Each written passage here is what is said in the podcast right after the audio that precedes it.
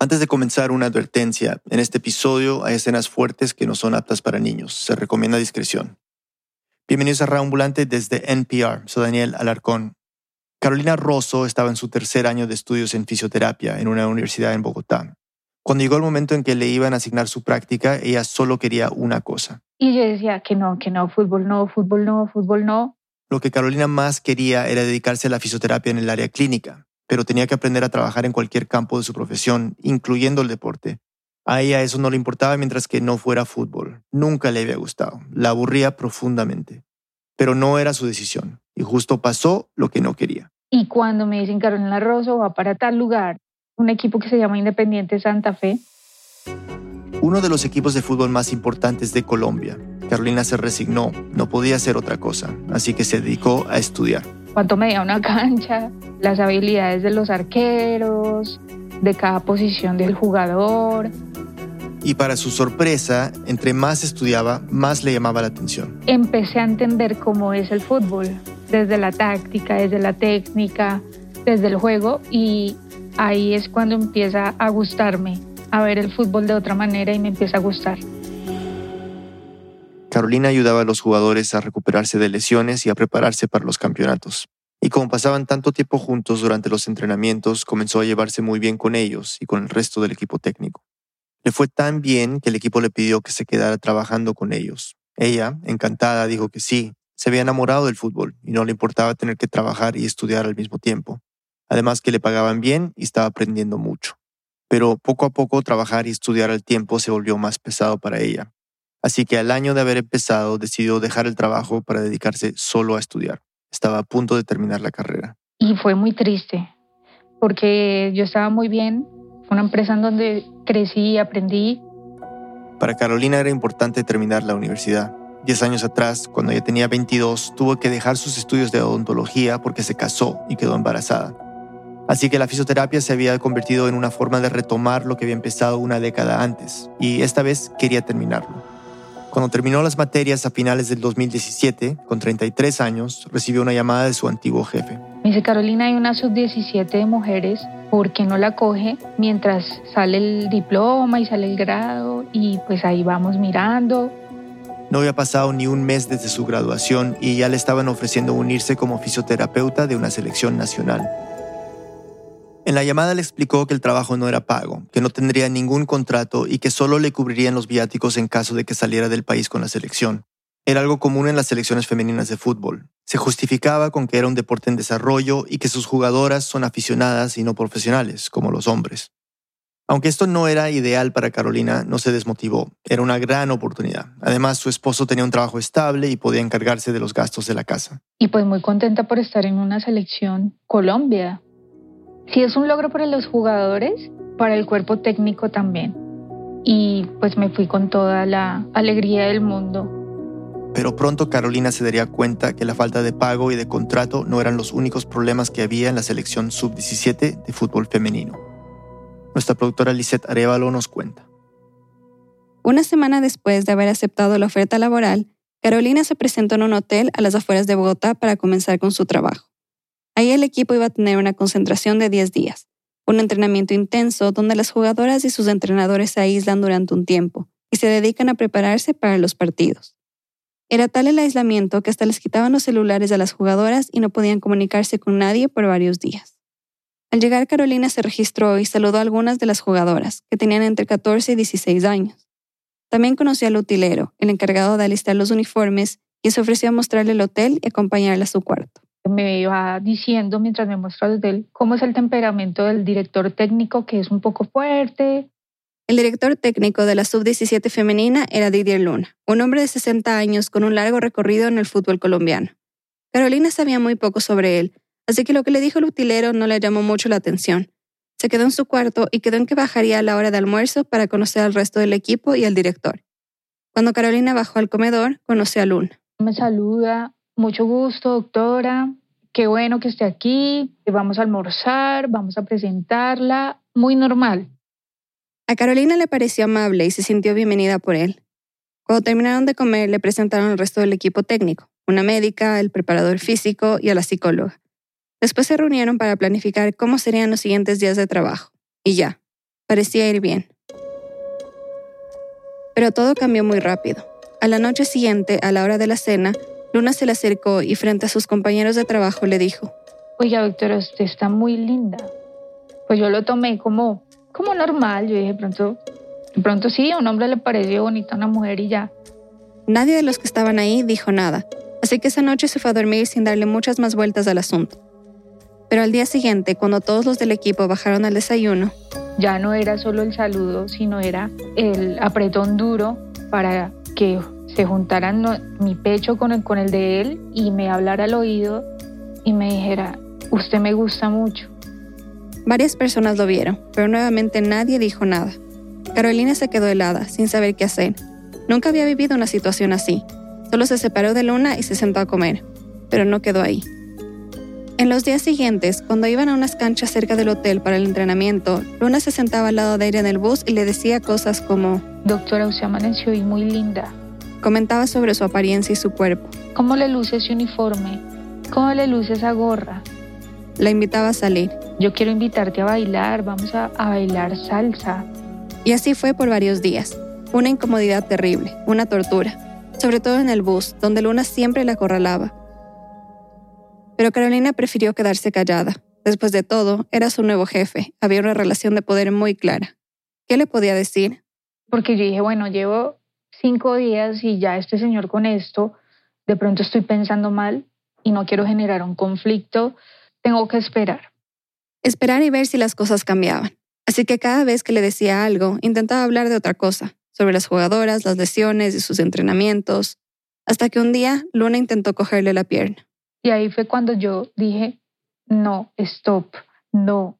Y fue ahí cuando yo ya tomé la decisión de irme a, la última silla con las jugadoras que iban atrás. Yo dije, no me vuelvo a sentar ahí. Carolina empezó a tomar precauciones por su seguridad. Por ejemplo, con la puerta de la habitación del hotel. Yo le pasaba la cadena de seguro porque yo sentía temor.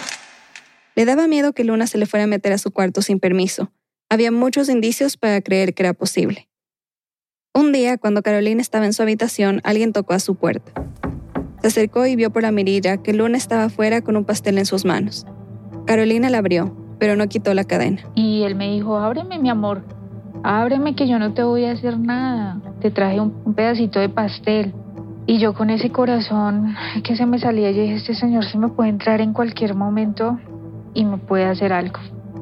Pero también sabía que no podía negarse a recibir el pedazo de pastel sin una razón así que decidió quitar la cadena y abrió la puerta un poco, lo suficiente para recibir el pastel rápidamente, agradecerle y cerrarla otra vez. Pero él me decía, ¿por qué no me dejas entrar? Déjame entrar. Y yo le decía, no, no, no, no, no, no, no, no. No, estoy, me voy a duchar, voy a hacer otras cosas. Siguió insistiendo, pero Carolina le dijo que no y que no, hasta que finalmente Luna se fue. O sea, quedé peor de asustada, porque yo dije, este señor es capaz. Con esa conducta que tiene, es capaz capaz de hacer cualquier cosa. Carolina no entendía el comportamiento de Luna y comenzó a sentirse culpable. O sea, entra uno en esa dualidad de emociones y de pensamientos en decir, ¿será que yo hice algo para que este señor se esté comportando conmigo así? Pero Carolina no tardó mucho en darse cuenta de que no era la única siendo acosada por Luna. Lo primero que notó fue que en los entrenamientos él les gritaba a las jugadoras y les decía cosas como inútiles, o a veces incluso las llamaba lesbianas, como si eso fuera un insulto. Pero lo que más le llamó la atención fue ver que una mañana, durante el desayuno, las jugadoras entraban en fila a saludarlo y cuando se acercaban a él, pues les cogía la cola, algunas se les acercaba a la mesa y les hablaba al oído también, les cogía su cara y las intentaba besar. También lo hacía durante la recuperación física. Después de los entrenamientos, las jugadoras tenían que meterse en una piscina helada y como no era muy grande, lo hacían por grupos pasaban en licra y en top y el tipo ahí aprovechaba para poderlas coger y tocar. Tiene la licra mal puesta acá y se la acomodaba, pero era con la morbosidad, era con la segunda intención. Las tocaba por todas partes. Y mientras hacía esto, Luna les decía, no, es que yo soy como su papá. Como si eso fuera algo normal que los padres hacen con sus hijas. Las jugadoras se quedaban calladas y no hacían nada más que agachar la cabeza y meterse a la piscina. Algunas, según veía Carolina, habían normalizado esto porque trabajaban con Luna desde que eran pequeñas. Entonces pensaban que así era él y no era algo de lo que debían preocuparse. Hay que recordar que eran unas adolescentes de 14, 15 y 16 años. y no siempre es fácil reconocer un acoso. Carolina veía esto y sentía mucha rabia. No sabía cómo ayudarlas. Lo comentó con la médica del equipo y ella le dijo que también había visto cómo se portaba Luna con las chicas y que no le gustaba para nada. Pero la conversación quedó ahí. Mientras tanto, Luna seguía buscando a Carolina. Le mandaba mensajes de WhatsApp diciéndole que estaba muy linda, que se cuidara, que cuando iban a salir. Carolina por lo general no contestaba los mensajes y cuando lo hacía era de una forma cortante. Pero Luna seguía con los comentarios, los apretones. Carolina dice que en una ocasión intentó besarla, ocurrió una noche después de la cena, cuando ella se acercó para despedirse de él. El señor me coge con las manos mi cara y se queda mirándome con la intención de besarme. Y iban saliendo jugadoras y estaba el cuerpo técnico ahí y yo lo único que hice fue eh, llevar mi cabeza hacia atrás y asustada yo dije, no, no, no, no, no, pues este tipo, ¿qué le pasa? No, no, no, no, no. Y como siempre pasaba, nadie reaccionó. Eso fue un punto de quiebre para ella. Me subí a mi habitación muy nerviosa. Ese día yo me puse a llorar porque yo dije, no, pues ya esto, pues claramente es un acoso. ¿Qué hago? Habían sido ocho días muy difíciles para Carolina, así que decidió contarle todo a la psicóloga del equipo. Le dijo que le incomodaba demasiado la actitud de Luna y que pensaba renunciar. Pero la psicóloga le contestó, no, eso es normal, es que el Señor es cariñoso y ya, eso no le pongas cuidado, no te vayas a ir por eso. Yo le dije, no, esa actitud de ese Señor no me gusta. A Carolina le pareció extraña esta respuesta, pero la dejó pensando en que tal vez él estaba exagerando. Se sintió más confundida que antes. Entonces optó por no decirle nada más a nadie de su equipo. Terminó la concentración el 23 de diciembre, diez días después. Empacó sus cosas y regresó a su casa para las fiestas. Pasaron los días y Carolina no podía dejar de pensar en lo que le había pasado en la concentración. Estaba molesta. Y mientras más vueltas le daba al asunto, más se convencía de que eso no era normal, como le había dicho la psicóloga. O sea, yo en ese momento no sabía que era un acoso sexual y me puse a indagar internet y artículos. Quería una definición y ver si su caso cabía ahí. Encontró que el acoso sexual es una conducta no deseada que causa que la víctima se sienta ofendida, humillada e intimidada que puede manifestarse de varias formas, comentarios sobre su aspecto, tocamientos indeseados, chantajes, gestos o miradas sexuales, besos forzados. Carolina pudo identificarse a ella misma y a las jugadoras en todo lo que estaba leyendo.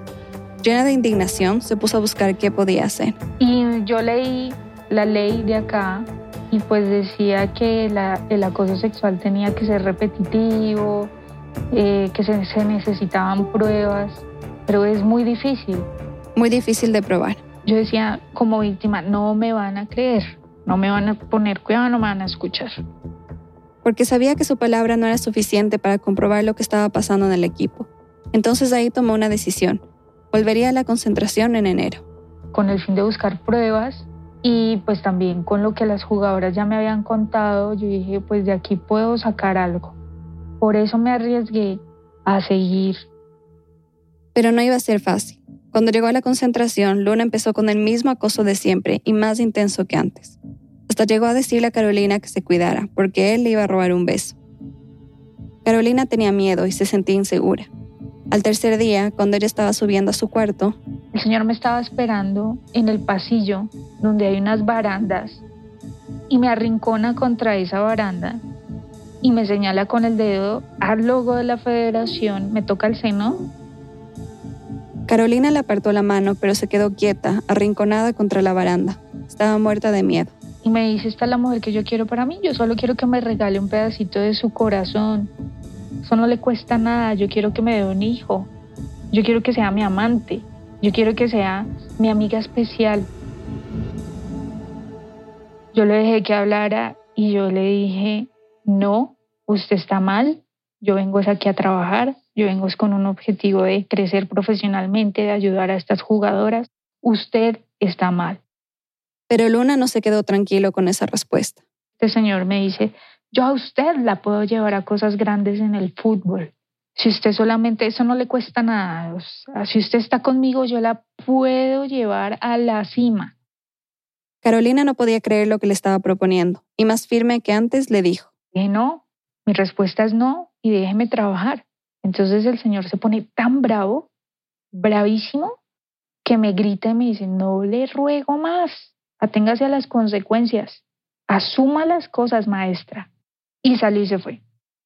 En ese momento Carolina se alejó de las barandas contra las que estaba acorralada, buscó rápidamente la llave de su cuarto, se metió y cerró la puerta con seguro.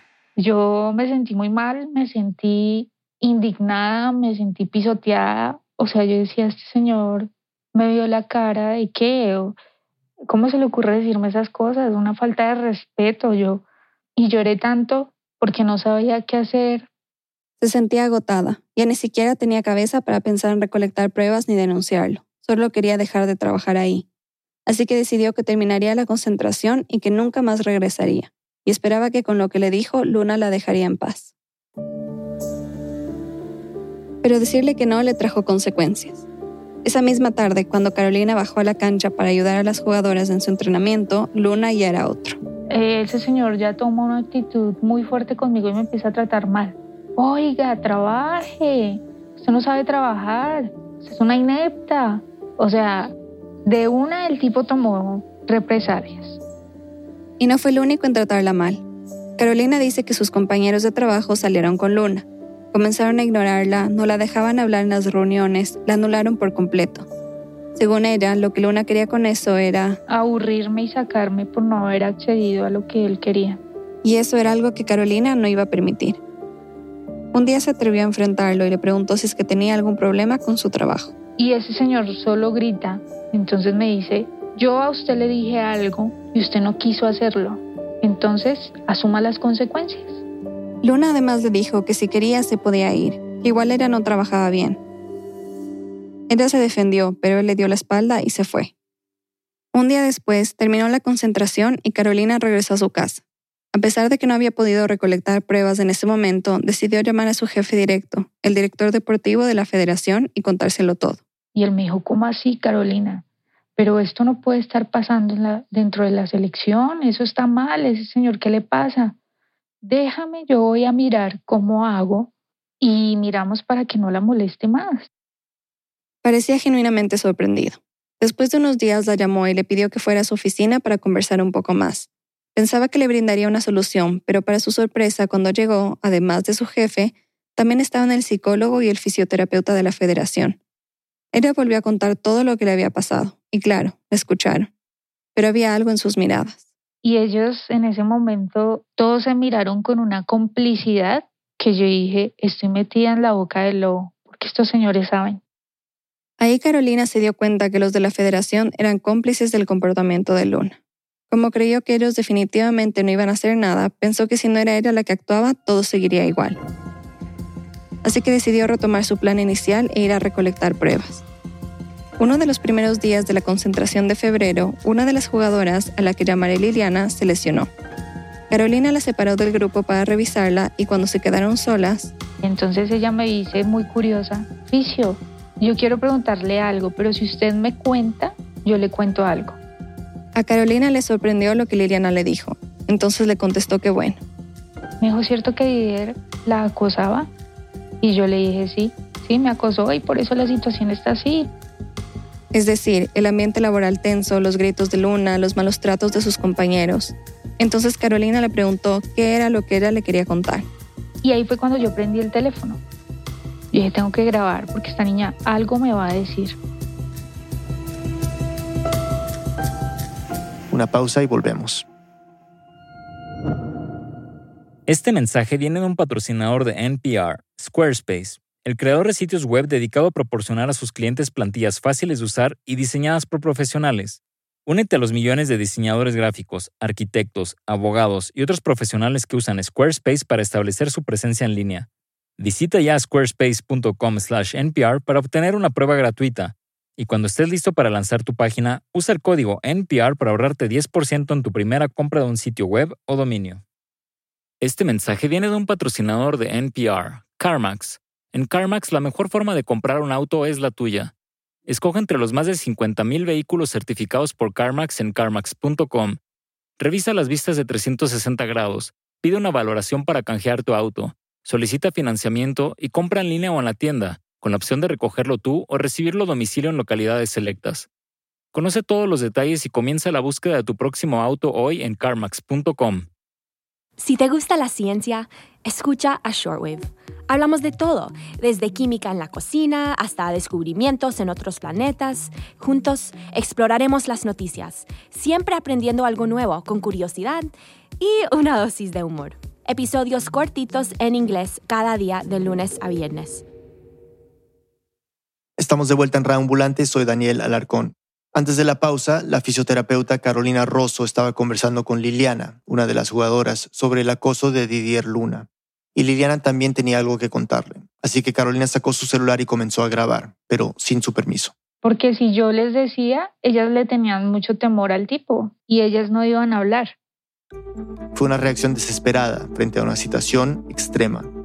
Y es que hay que recordar que para que Carolina pudiera poner una denuncia necesitaba pruebas, cualquiera que fuera, y grabar a escondidas era la única forma de conseguirlas. Entonces, con la grabadora de su celular encendida y escondida en el bolsillo de su uniforme, Carolina le preguntó. Bueno, ¿y usted qué tiene que contarme? Y lo que Liliana le dijo le demostraría que los acosos iban más allá de Luna y más allá de ella. Lisette nos sigue contando. Liliana comenzó diciéndole que un día, durante la concentración que había pasado un mes antes, en enero, ella estaba regresando a su habitación después de una recuperación. Solo llevaba puesta una toalla. Esta es una de las grabaciones que hizo Carolina. No se escucha muy bien porque, como ya dijimos, tenía el celular en su bolsillo. Cuando, bueno, yo llegué a mi pieza y entonces yo estaba sola porque ya sabía ir. Ese bip que escucharon es para proteger la identidad de otra jugadora, la compañera de habitación de Liliana. Y entró a mi pieza y entonces me acercó y le besó en la boca. Dice que alguien entró a su habitación, se le acercó y la besó en la boca. Didier. No se escucha muy bien, pero Carolina le pregunta si fue Didier y Liliana le responde que no, que fue Sigifredo, Sigifredo Alonso, el preparador físico del equipo.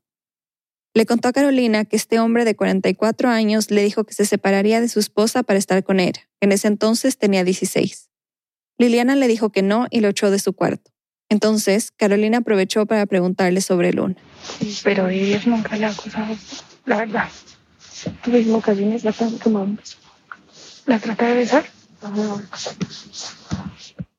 Carolina le pregunta a Liliana que si Luna la ha acosado, y Liliana le dice que a veces ha tratado de darle un beso en la boca. Liliana también le contó que a veces le agarraba las nalgas, pero que se moría de miedo de decir algo. Después de todo, ellos eran muy poderosos en el mundo del fútbol y tenía miedo de que acabaran con su carrera. Carolina le dijo a Liliana que lo que le había pasado era un acoso sexual y que era inaceptable. Ella se quedó callada. Terminaron la recuperación, se despidieron y Carolina dejó de grabar. No podía creer lo que había escuchado. No era solo Luna el que acosaba a las jugadoras, sino también Sigifred. O sea, yo sentí como cuando tú sientes una una noticia mala que te baja por el cuerpo y te hormiguea la adrenalina y te, mejor dicho, te hace efecto todo. Yo los tenía como a tres metros y los volteé a mirar y yo decía, ¿en qué estoy metida? ¿En qué estoy metida? Porque lo que estaba pasando en esa selección era mucho más grande de lo que ella se imaginaba. Así que decidió que hablaría con las demás jugadoras porque seguro tenían más cosas que contarle. Como ya tenían una relación de mucha confianza, no sería difícil. Después de unos días, todo el equipo viajó a Argentina para participar en el torneo sudamericano. Una vez ahí, cada vez que podía, Carolina les hacía preguntas a las jugadoras y a veces las grababa. Escuchó todo tipo de acoso. Le dijeron, por ejemplo, que Luna hacía que se quitaran la pantaloneta y se quedaran solo en ropa interior para bañarse en la piscina. Todo esto mientras él las miraba. Además, muchas le dijeron que Luna varias veces las había intentado besar y que les daban algadas. A las jugadoras, como le había pasado a Carolina al principio, les daba miedo denunciarlo, pero no es la misma situación. Carolina era adulta y profesional. Ella podría ejercer como fisioterapeuta en cualquier parte, pero para estas adolescentes, todas menores de edad, no hay otra selección Colombia. Y es que según le contaron a Carolina, ya había habido represalias contra una de las jugadoras que se había quejado de Luna. La sacaron de la selección tres días antes de viajar a Argentina a jugar el sudamericano. Ese era el tipo de, actuaciones que tenía este señor. La que hablaba la sacaba. Y pues el gran sueño de ellas era estar jugando fútbol, jugando en una selección Colombia. Ni siquiera querían hablarlo con la psicóloga del equipo técnico. Ya les había pasado antes que si le comentaban algo, ella se lo contaba a Luna y él se vengaba maltratándolas. Carolina decidió grabar también a la psicóloga para demostrar que estaba aliada con Luna y que no le interesaba apoyar a las jugadoras. El audio es casi ininteligible, pero en la conversación queda claro que la psicóloga sabe todos los detalles de estos acosos. Aquí, por ejemplo, la psicóloga le dice que ha visto cómo Luna les coge la cara a algunas jugadoras y hace como que las va a besar y les pregunta si les da miedo. Que ha visto que algunas solo se ríen, pero que otras se quedan mirando a todos lados sin saber qué hacer. Entonces el man al final no les da nada y se separa y dice, ah, ya, ya no le da miedo. Entonces las niñas se ríen. Ah, Unas se ríen y las otras como que miran a todos lados y yo, ay, no, ¿qué hago? Al final dice, y yo, ay no, no, ¿qué hago? Se refiere a que ella no sabe cómo lidiar con la situación. Este audio era la prueba que Carolina necesitaba para demostrar que varias personas en el equipo sabían lo que estaba pasando, que sabían que estaba mal y que aún así nadie hacía nada.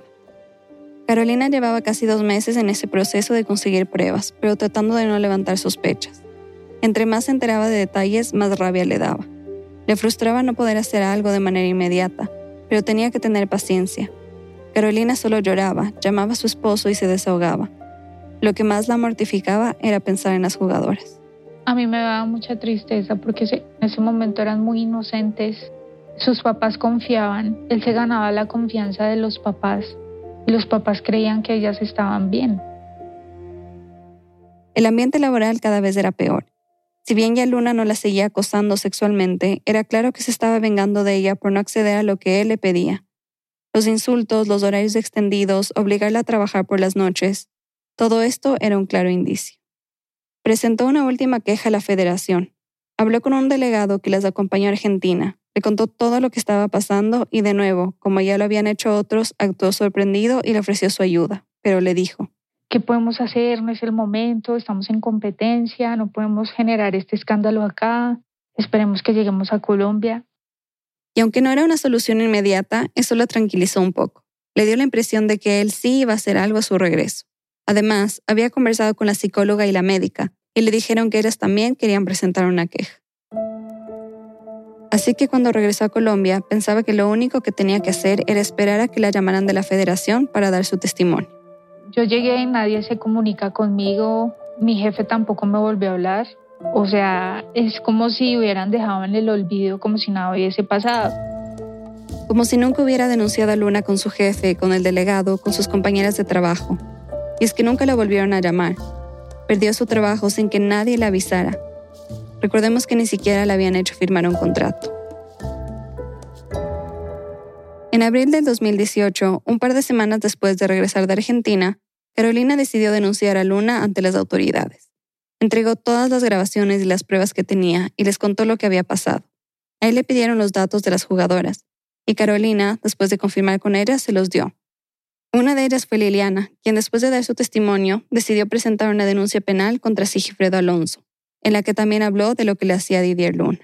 Dos meses después, Carolina recibió una llamada del médico de la federación, su ex jefe. Me dice, ¿qué hubo, Carolina? Es que imagínese que llegó una denuncia a la federación. ¿Fue usted?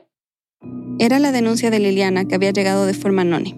El ex jefe la presionó para que le contara quién había sido y le dijo que quería saber si había sido ella porque lo estaba haciendo quedar mal por haberla recomendado. Yo quedé fría y yo dije, me pillaron. Le dijo que ella no había sido. Y me dijo, ¿seguro? Porque usted sabe que la federación tiene gente poderosa. Y ya en dos días vamos a saber si fue usted. Y si fue usted, pues imagínese en el problema que se metió. Claramente era una amenaza. Querían que todo el asunto desapareciera, y pronto, porque se estaba acercando el Mundial Femenino Sub-17 y el equipo colombiano iba a jugar. Sin embargo, la federación no podía ignorar el caso de Liliana. Se trataba de una menor de edad y el contacto físico, o sea, el beso, ya era un agravante. Y aunque trataron de presionar a Liliana para que cambiara su versión de los hechos, ella no lo hizo. Un mes más tarde sacaron a Sigifredo Alonso de su trabajo en la selección, pero la denuncia que presentó después Liliana contra Luna se archivó. Nunca se supo bien por qué. A pesar de que la denuncia formal era de Liliana, ya en la federación sabían que Carolina había tenido que ver, y las consecuencias no tardaron en llegar. Me vetaron por el lado del deporte, del fútbol, y la que, la que habla se va. Es así de simple, la vetan y se va. La federación es tan poderosa que podía ser que no la volvieran a llamar de ningún equipo para trabajar como fisioterapeuta. Y eso justamente fue lo que pasó. Carolina estaba devastada, pero además tenía mucho miedo. Pues me entró un shock de ansiedad. Yo no salía a la calle, sino de mi casa a la iglesia y de la iglesia a mi casa. Andaba paranoica, mirando para todos lados las pocas veces que salía. Pensaba todo el tiempo que le estaban siguiendo. No se sentía segura ni respaldada. Mientras tanto yo caí en una depresión terrible. Yo solo lloraba, no tomé una cantidad de pastillas, yo no quería seguir viviendo. Toqué el fondo, el fondo, el fondo, el fondo. Carolina dice que buscó refugio en su iglesia y en su familia y que ellos la ayudaron a salir poco a poco de esa depresión. Además comenzó a ir a terapia psiquiátrica y eso también le sirvió. Lentamente sentía que estaba recobrando el control sobre su vida, pero no soportaba la idea de que Luna no pagara por lo que hizo. Así que en septiembre de 2018, casi un año después de haberlo conocido en ese hotel, decidió denunciar penalmente a Luna por acoso sexual. La fiscalía empezó a investigar, pero incluso con este proceso abierto, Luna siguió su normalidad. Viajó en noviembre al Mundial Sub-17 femenino en Uruguay recibió una condecoración de la federación y participaba en charlas sobre el fútbol femenino. Me daba mucha rabia, mucha rabia porque en vez de la federación actuar honestamente, pues no lo estaba haciendo. Pasaban los meses y nada cambiaba. Entonces, febrero, 25 de, de febrero, decido hacer la denuncia pública en un medio de comunicación. Hoy, por primera vez, hablan los denunciantes que fueron hasta la fiscalía a contar qué fue lo que les pasó. En este caso, permítanme saludar a Carolina Rosso. Carolina, bienvenida a la W. Gracias, Vicky. Muy buenas tardes para todos y para todo el equipo de la W por permitir estar acá y pronto otros medios replicaron la noticia, incluso a nivel internacional. Con el caso que ha estallado en los últimos días en el fútbol femenino. Tras las denuncias de los últimos días sobre supuesto acoso sexual en la selección sub-17, la fisioterapeuta Carolina Rosso entregó declaraciones a la W Radio. Reveló que aportó lo que serían nuevas pruebas que demostrarían el acoso sexual. El primero en responder a las acusaciones de Carolina fue uno de los dirigentes de la Federación Colombiana de Fútbol, Álvaro González Alzate. En una entrevista en prensa dijo que no creía que las denuncias fueran ciertas porque no había ningún documento probatorio y negó que la federación hubiera recibido una denuncia formal, es decir, escrita. Dijo que lo que Carolina estaba haciendo era, y aquí cito, solo un afán desmedido de figuración y protagonismo inmerecido. Unos días más tarde, Luna sacó un comunicado rechazando lo que Carolina había dicho. Decía que él llevaba más de 40 años en el fútbol y que eran solo calumnias hacia su vida personal, familiar y profesional que sus acusaciones eran, y aquí vuelvo a citar, mediáticas y sensacionalistas, que solo buscaban manchar su imagen y que sus abogados ya estaban tomando acciones en su contra. Decía que seguramente Carolina confundió sus intenciones, que él es exigente y expresivo, nada más. Recalcó su inocencia y dijo que inclusive unas jugadoras habían hecho una campaña para apoyarlo. Le llamaron por tu buen nombre Didier Luna. En redes sociales, unas 20 jugadoras publicaron videos defendiéndolo, casi como leyendo un mismo mensaje. Eran algo como estos. Estuve bajo la dirección técnica del profesor Didier Luna por varias selecciones Bogotá. Eh, nunca me sentí acusada ni abusada por él. Por el contrario, lo admiro y respeto por su entrega y dedicación al fútbol femenino. Eh, estoy contigo, profesor Luna. Aquí es importante aclarar algo, así sea obvio. Que Luna no las haya acosado a ellas no quiere decir que a las demás no les haya pasado. Se ha comprobado que quienes perpetúan el acoso identifican muy bien quiénes serán sus víctimas. Generalmente son las más vulnerables, las más tímidas o las que acaban de empezar en un trabajo. Al mismo tiempo que Carolina, 13 jugadoras de la selección femenina de fútbol denunciaron la inequidad y el trato discriminatorio al que fueron sometidas. Entre algunos de sus reclamos estaban la falta de pago. Necesitamos recibir un mejor apoyo económico falta de protección en salud, el mal estado de los uniformes, trato diferenciado con los jugadores hombres. Falta de viáticos nacionales, cuando a los futbolistas masculinos sí les dan. Y que la federación había sacado a algunas jugadoras que se habían atrevido a quejarse. No es fácil dejar el miedo a un lado y hablar de los temas que nosotros estamos aquí hoy poniendo de la cara a ustedes y al país. Lo de estas jugadoras, más lo de Carolina, hizo que el gobierno colombiano interviniera. En marzo de 2019, convocaron a una reunión con los dirigentes de la Federación Colombiana de Fútbol para buscar mecanismos de protección para las deportistas. Esta es la vicepresidenta de Colombia, Marta Lucía Ramírez. Dice que había tenido la oportunidad de escuchar a Carolina Rosso, así como a otras niñas que han tenido mm, quejas, reclamos, sugerencias sobre cómo tomar correctivos oportunos que nos permitan. Ahí firmaron un pacto por la transparencia y la protección de los niños y las mujeres en el deporte colombiano. Se comprometieron a tener cero tolerancia con el abuso, la explotación, acoso, discriminación o violencia en el deporte. Querían evitar que ocurrieran más casos de abuso y acoso por parte de los entrenadores y el equipo técnico de la selección. Eso se sintió como una primera victoria. Por esas fechas, Carolina recibió una llamada y le dijeron que debía presentarse ante la fiscalía. No sabía bien para qué, pero cuando llegó vio a Luna con cinco personas más. Era la primera vez que lo veía desde el viaje a Argentina, un año atrás. Yo llego y saludo buenas tardes, independientemente de todo. El señor no saluda, no me mira la cara, con una soberbia impresionante. Lo vi poderoso. Confiado, seguro de sí mismo y de lo que pasaría con su caso. En ese momento le dijeron a Carolina que la llamaron porque la audiencia de imputación de cargos se había adelantado para ese mismo día.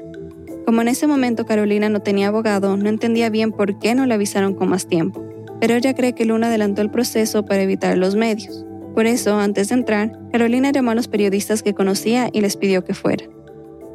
La audiencia comenzó casi enseguida.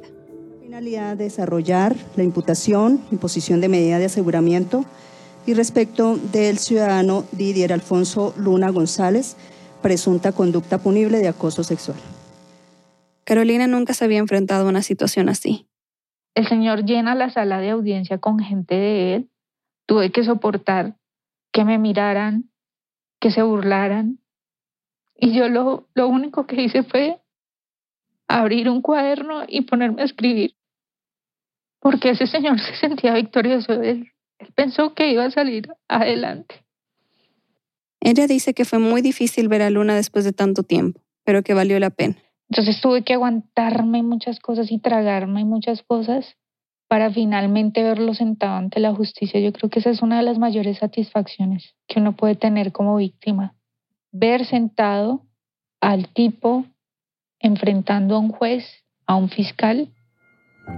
La audiencia duró cinco horas. Ahí la fiscalía presentó cargos en contra de Luna por acoso sexual agravado. Él se declaró inocente, pero las pruebas que había presentado Carolina fueron lo suficientemente contundentes como para que el juicio de Luna continuara. Había mostrado capturas de pantalla de sus conversaciones en WhatsApp y entregó las grabaciones que había hecho como las que escuchamos antes. A Luna le pusieron algo que se conoce como medidas restrictivas no privativas de la libertad. Eso significa que no podía salir del país, debía presentarse a todas las citas de la justicia, tener buena conducta y no podía comunicarse con las víctimas. El proceso contra Luna continuaría en los meses siguientes. A pesar de los cargos, Luna continuó negando que lo que decía Carolina fuera cierto. Este es de él en una entrevista con la revista Semana en mayo de 2019. Soy inocente, me he visto perjudicado porque mi carrera deportiva es con el fútbol femenino y a raíz de esos problemas eh, nadie quiere darme trabajo. Y es que, según Luna, su contrato con la federación terminó a finales de diciembre de 2018, tres meses antes de la imputación de cargos, y no fue renovado. Durante la entrevista se defendió con los argumentos de siempre, que estaba casado y que tenía tres hijas, que siempre había tratado con respeto a las mujeres. Soy una persona que siempre halago la belleza de la mujer y como tal son situaciones que ella de pronto las confundió. Que Carolina podía argumentar lo que ella quisiera, pero que él no actuaba con mala intención, que él era así, cariñoso, nada más. Pues hay momentos efusivos donde hay un abrazo, donde hay un beso, pero es una manifestación de cariño, es una manifestación de motivación a que la gente haga las cosas lo mejor posible, pero nunca perdiéndole respeto a una persona y más a una mujer.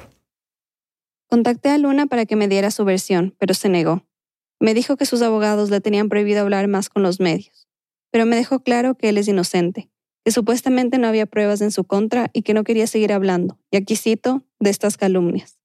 Además me dijo, y lo de la información periodística no me interesa porque ustedes no son congruentes y no son precisos con la información, por eso no le hablo a los medios de información. La Federación de Fútbol Colombiana tampoco contestó mi solicitud de entrevista, pero según cuenta Carolina, nunca se contactaron con ella para ayudarla. Al contrario, mostraron su respaldo a Luna certificándolo para entrenar niños y niñas en medio de un proceso penal por acoso sexual. La primera audiencia con testigos estaba programada para noviembre de 2019, pero ni Luna ni su abogado se presentaron. Esto hizo que el proceso se aplazara hasta febrero de 2020, casi un año después de que Carolina salió por primera vez en los medios denunciándolo públicamente. Y es cuando ya yo recibo la llamada de mi abogado de que hay un acercamiento para hacer un preacuerdo, que si yo estaba de acuerdo. El abogado de Luna quería llegar a un nuevo acuerdo. Si Luna se declaraba culpable por acoso sexual, el delito se le cambiaría a uno con una pena más baja. Ahora sería injuria por vía de hecho, es una manera de decir que las acciones de Luna ofendieron el honor de Carolina. Esas acciones pueden ir desde bofetadas hasta tocamientos indeseados, como los que puede hacerle un pasajero a otro en un transporte público, por ejemplo. Este cambio reduce la pena. En lugar de ir hasta cuatro años y medio a prisión por acoso sexual agravado, lo máximo a lo que podría enfrentarse sería tres años en prisión. Pero lo que más le interesaba a Luna era que al degradar la pena, él podía acceder a beneficios, como no tener que ir a la cárcel a cambio de que cumpliera con algunas condiciones. Y yo viendo la situación realmente de cómo se venían dando el caso y el tipo ya empezaba a dilatar la situación, se decide hacer el acuerdo porque si no se iba a salir, él se iba a escapar, él iba a salir invicto de, de la denuncia, donde yo no hubiera hecho ese preacuerdo.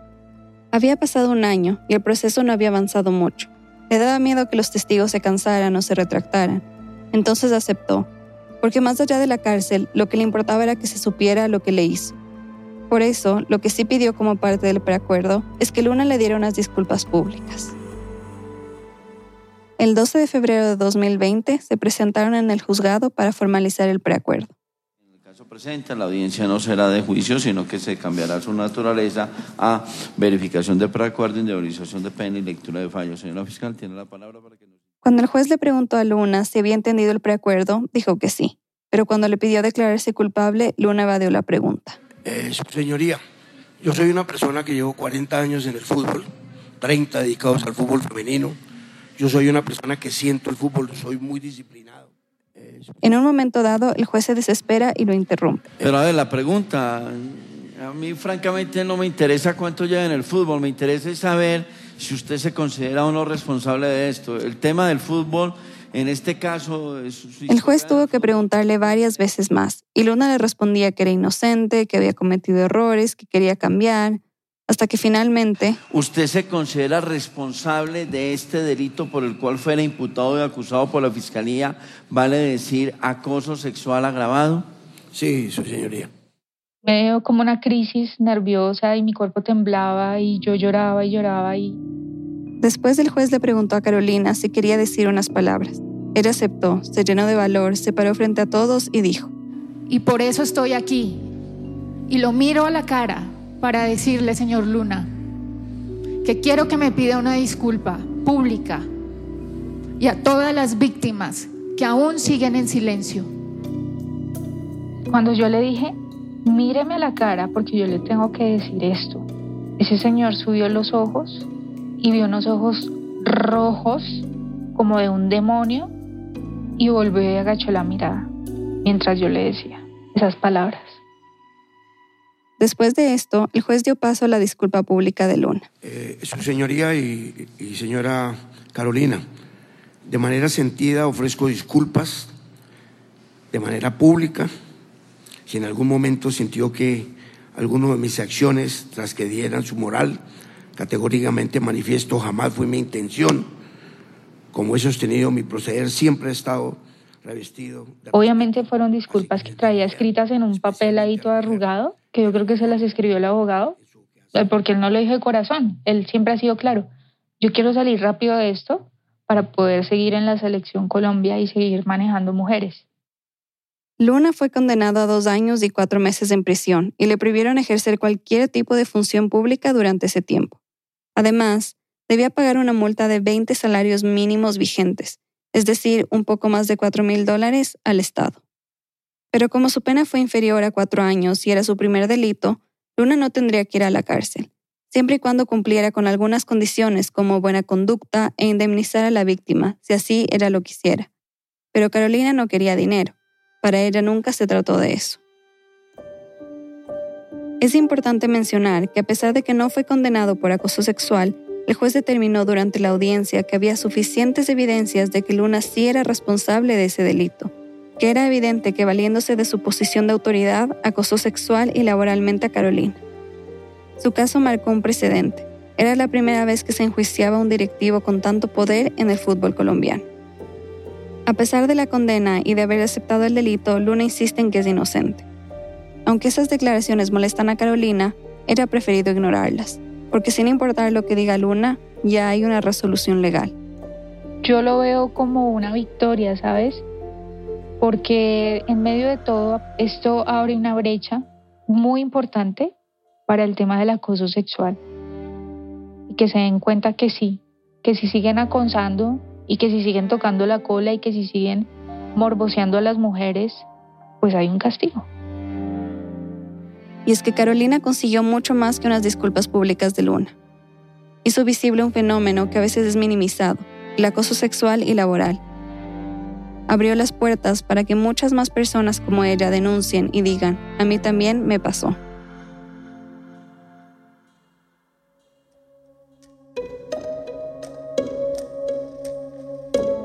Cuando Carolina denunció estos hechos, muchas mujeres se acercaron a ella para contarle que Luna y otros dirigentes del fútbol colombiano también las habían acosado. Además, se destapó una serie de casos de abuso en el fútbol, como de árbitros profesionales que denunciaron que sus entrenadores los habían abusado sexualmente.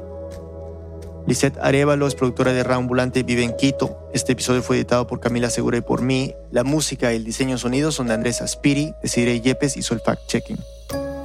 El resto del equipo de Ambulante incluye a Paola Aleán, Nicolás Alonso, Jorge Caraballo, Anelis Casasus, Victoria Estrada, Xochil Fabián, Fernanda Guzmán, Remy Lozano, Miranda Mazariegos, Barbara Sawhill, David Trujillo y Elsa Liliana Ulloa. Carolina Guerrero es la CEO. Ambulante es un podcast de Ambulante Studios y se produce y se mezcla en el programa Hindenburg Pro. Ambulante cuenta las historias de América Latina. Soy Daniel Alarcón. Gracias por escuchar.